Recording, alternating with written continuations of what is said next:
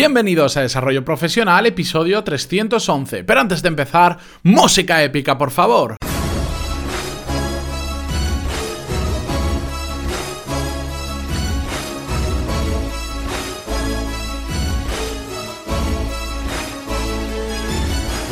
Muy buenos días a todos y bienvenidos a un episodio más a Desarrollo Profesional, el podcast donde ya sabéis que hablamos sobre todas las técnicas, habilidades, estrategias y trucos necesarios para mejorar cada día en nuestro trabajo. Hoy es martes 27 de febrero de 2018, estamos a punto de terminar este segundo mes y al hilo de ello recordaros que el 1 de marzo los precios de los cursos que tenéis en pantalón y puntos van a subir a 25 euros al mes. Así que si os apuntáis antes del jueves de esta misma semana, que es 1 de marzo, vais a tener de por vida el precio de 15 euros al mes, que ya sabéis que además no tienen ningún tipo de permanencia, ni tiempo mínimo, ni matrícula, ni nada similar. Os dais de baja cuando queréis y todos los cursos que hay disponibles os sirven para mejorar en vuestro trabajo, para alcanzar al final un mejor puesto o poder acceder a un trabajo que de otra forma muchas veces es muy complicado. Básicamente para diferenciaros del resto que tienen el mismo título que tú. Pero y esto ya lo he dicho muchas veces, vamos a pasar directamente con el episodio de hoy. Y es que Hoy vamos a hablar sobre las recompensas que puede tener un trabajo que va mucho más allá del sueldo. Y es que es muy habitual que cuando estamos buscando un trabajo nuevo, cuando nos vamos a cambiar o cuando estamos valorando un trabajo, eh, solo pensamos en el sueldo bruto. Y nuestro baremo de si es el trabajo adecuado o no suele basarse en su gran mayoría en el sueldo bruto que recibimos. Y esto, a mi parecer, es un gran error. Por supuesto que es una gran referencia, no es lo mismo cobrar 10.000 que cobrar 50.000 para nada. ¿De acuerdo? Pero no puede ser el único punto que valoremos. Y creo que muchas personas cometen el error de solo valorar la parte económica y se olvidan de todos los otros aspectos que vamos a comentar hoy. Y se llevan una mm, desagradable sorpresa en muchas ocasiones, porque cuando estamos trabajando, evidentemente todos trabajamos en su mayoría para recibir una compensación económica, que eso nos ayuda a vivir, a ahorrar, a darnos nuestros caprichos, eh, a comprar lo que nos gusta, a viajar de vez en cuando, etcétera, etcétera. Perfecto. El problema está en que en ese trabajo probablemente estemos con suerte pasando 8 horas al día y con un poquito de menos suerte unas cuantas más. Por lo tanto, tenemos que tener muy en cuenta cosas que van más allá, como por ejemplo la empresa en la que vamos a entrar, el ambiente que hay dentro de esa empresa, que es muy, muy, muy importante, pues si vamos a estar al menos ocho horas ahí, es muy importante que nos sintamos a gusto con la cultura de la empresa, con la forma de hacer las cosas, con los compañeros que vamos a tener. Recibo muchísimos emails donde me contáis vuestra historia de la empresa en la que estáis trabajando, en cómo buscáis cambiar o mejorar dentro de la empresa, y algo que se repite mucho es el tema del clima laboral de que igual pues entras con mucha ilusión, un trabajo nuevo, igual con una mejor compensación económica y tal, pero al final hay mucha gente que está cansada y harta de su trabajo simplemente por el clima laboral, porque se encuentra igual con compañeros que no quieren empujar igual que ellos o que incluso te llegan a hacer moving en algunas ocasiones y un largo etcétera de situaciones que son muy importantes y que muchas veces nos hacen cambiar de trabajo, a pesar de que haya un buen sueldo, terminamos cambiándonos de trabajo a corto medio o largo plazo. Normalmente al principio aguantamos, pero después sabemos que es insostenible y nos terminamos yendo. Pero más allá de un clima laboral, otros factores que tenéis en cuenta, que, que hay que tener en cuenta a la hora de buscar un trabajo, es sobre todo lo que yo llamo la comodidad de ese trabajo.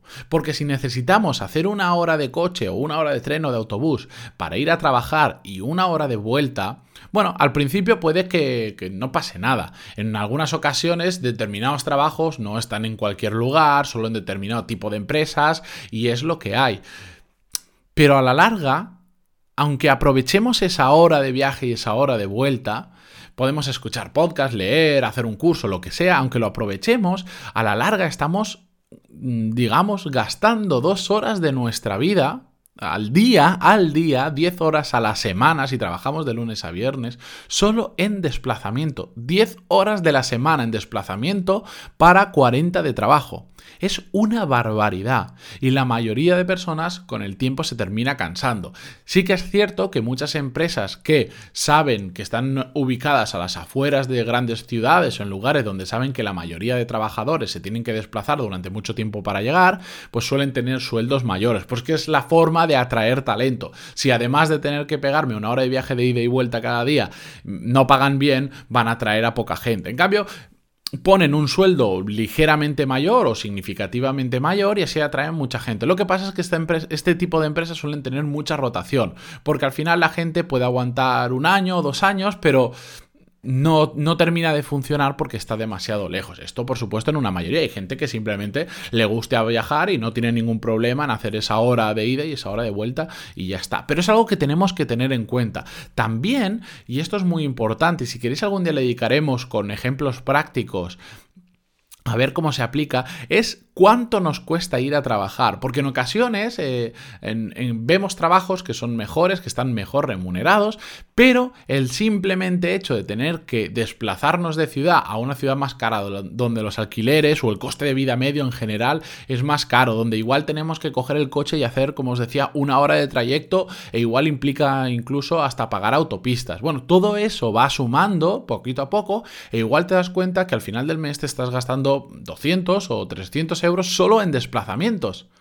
Bueno, pues esos 200 o 300 euros en desplazamientos al final del año son unos 2.500 euros extra que te has gastado solo para ir a trabajar. Eh, y además, si estás en una ciudad que es considerablemente más cara que el nivel de vida medio que donde tú estabas hasta ahora, estamos hablando de que tus gastos van a aumentar mucho y el sueldo, si no aumenta en proporción, realmente estás perdiendo poder adquisitivo.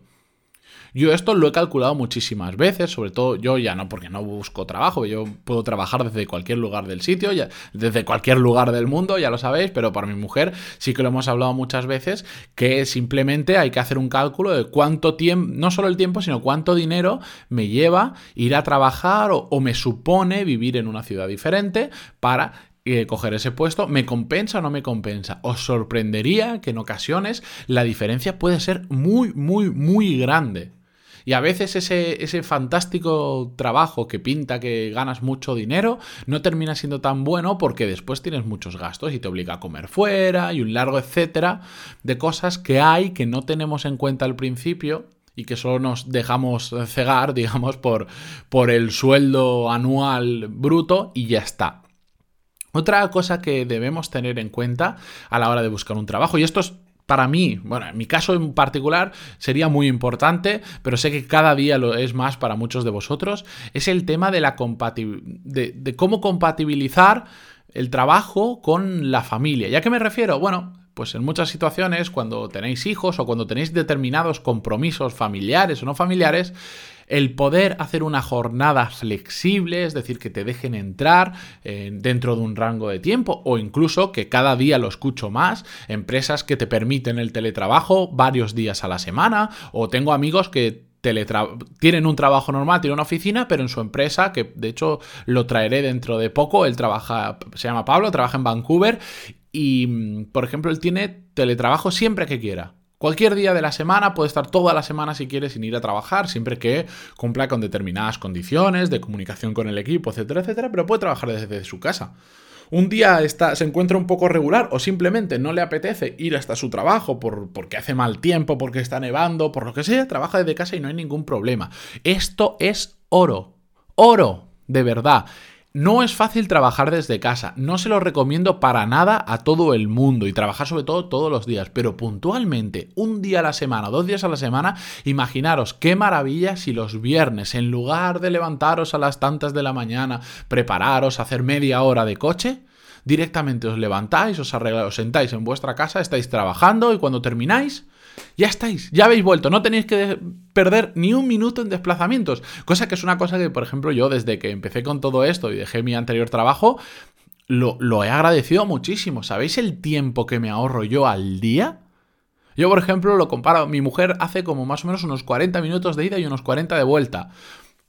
Esa hora y media más o menos, o casi que tiene que hacer ella al día, yo lo puedo gastar en lo que quiera. Puedo seguir trabajando, puedo em, comer con más tranquilidad, puedo simplemente irme a dar una vuelta, lo que yo quiera, porque trabajo desde casa.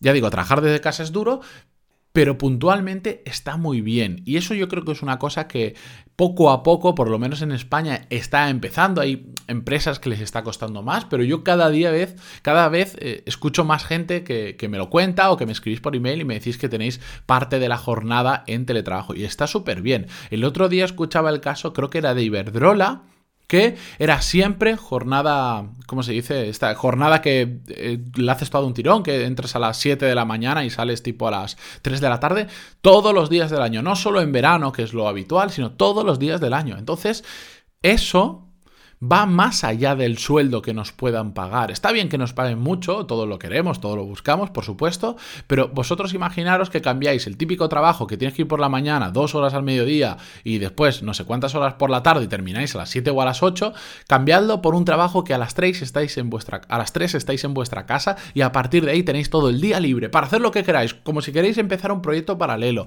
un hobby para descansar, para estar con la familia, para lo que queráis. Eso vale oro y hay que meterlo en la ecuación del sueldo. No solo vale mirar el sueldo. Y ahora que lo decís, estoy pensando que incluso algún día me voy a animar y voy a hacer una, una, pequeña calculadora que te diga realmente todo lo que percibes cuando buscas un trabajo y que tenga en cuenta el sueldo, desplazamientos, etcétera, etcétera, porque creo que os puede servir a muchos de vosotros. Simplemente quería compartir esta información porque veo demasiadas personas que cuando buscan un trabajo, por ejemplo, eh, a veces me llegan emails diciendo, mira, me ha llegado esta oferta, ¿qué te parece? Tal, solo me comentan el sueldo. Y es un grave error, ¿de acuerdo? Así que espero que la próxima vez que busquéis trabajo, que estéis pensando en cambiar, tengáis esto en cuenta, que es muy importante y creo que a medida que nos vamos haciendo mayores es más importante aún. Y dicho todo esto, volvemos mañana con un nuevo episodio y por cierto, el jueves, como no, tendremos un nuevo invitado muy diferente a los anteriores en la miniserie que hay dentro del podcast de buenos hábitos, así que no os voy a hacer spoiler, ya lo, escucharéis el jueves, que por cierto será 1 de marzo y ya habrá cambiado el precio, así que os lo vuelvo a recordar, todos los que os queráis suscribir a los cursos, hacerlo entre hoy, martes y mañana miércoles, porque el jueves ya va a costar 25 euros al mes. Así que dicho esto, muchísimas gracias por estar ahí, por vuestras valoraciones de 5 estrellas, como siempre en iTunes, por vuestros me gusta y comentarios en iVoox, y nos escuchamos mañana con más. Adiós.